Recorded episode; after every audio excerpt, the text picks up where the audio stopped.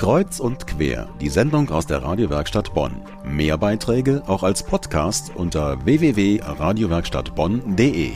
Die sommerlichen Temperaturen lassen viele Pflanzen gut gedeihen, auch die verschiedensten Wildkräuter. Leider greifen dann viele zu Gift und Flammenwerfer, um Gänseblümchen, Mohn oder Löwenzahn zu vernichten. Wir haben da eine Alternative. Messer und Gabel, aber essen Sie selbst. Was man wie nutzen kann, das hat sich mein Kollege Hans Jenichen von der Biologin Susanne Heid erklären lassen. Deshalb, warum nicht mal ein frischer Salat aus Löwenzahn und Co. und weg ist er. Viel Spaß! Es gibt bei den Wildkräutern oder bei dem, was der Gärtner als Unkraut bezeichnet, viele Pflanzen, bei denen es sich lohnt, sie nicht einfach nur in den Kompost zu werfen, sondern die man auch sehr lecker in der Küche weiterverwenden kann. Welche Kräuter sind das und was kann man daraus machen? So ein ganz unbeliebtes Kraut beim Gemüsegärtner zum Beispiel ist die Vogelmiere, die gerade in ähm, jungen Gemüsepflanzungen schon mal gerne alles überwuchert und dann erstickt. Dabei kann man aus der Vogelmiere einen ganz wunderbaren, zarten Salat machen. Welche anderen Kräuter würden Sie vorschlagen?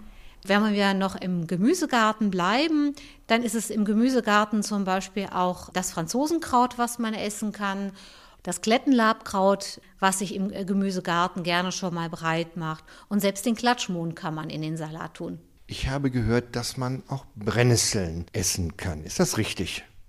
Ja, Brennnesseln kann man sehr gut essen. Die sind im Frühjahr gesammelt sogar eine sehr ähm, gesunde Speise.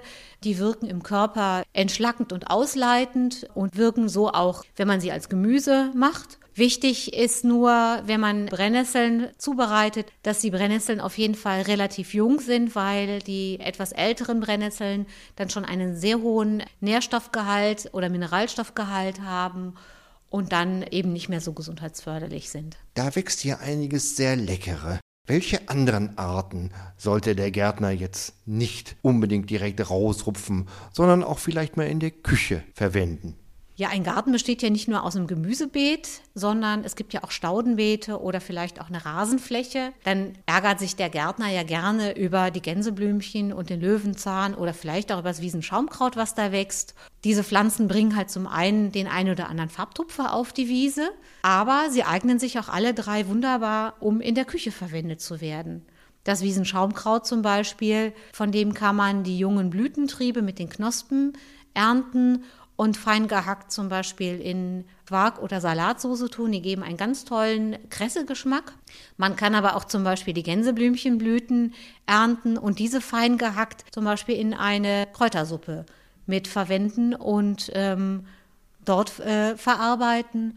Und Löwenzahn. Was sollte ich damit tun? Vom Löwenzahn kann man verschiedene Pflanzenteile verwenden.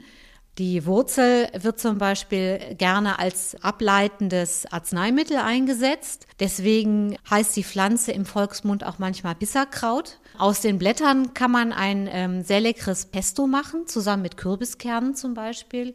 Und aus den Blüten kann man ein ganz tolles aromatisches Gelee machen. Wenn ich Sie richtig verstehe, sollte ich mich nicht über den Löwenzahn ärgern, sondern ihn nutzen. Ja, genau, das kann ich nur bestätigen. Wenn Sie die Pflanzen auch mal auf dem Teller hatten und erlebt haben, wie lecker die sind und ein genussvolles Essen mit Löwenzahn, Gänseblümchen und Schaumkraut hatten, dann werden Sie beim nächsten Mal sehr viel gelassener auf die Blüten schauen, die aus dem Rasen wachsen.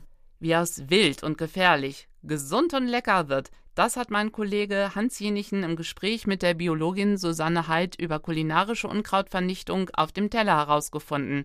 Man muss kein Gift oder Flammenwerfer im Baumarkt kaufen, sondern kann sich mit glühenden Kohlen aufs Grillen freuen. Ein ordentliches Steak mit Rauchnote und dann noch Wildkräuter. Hm, lecker.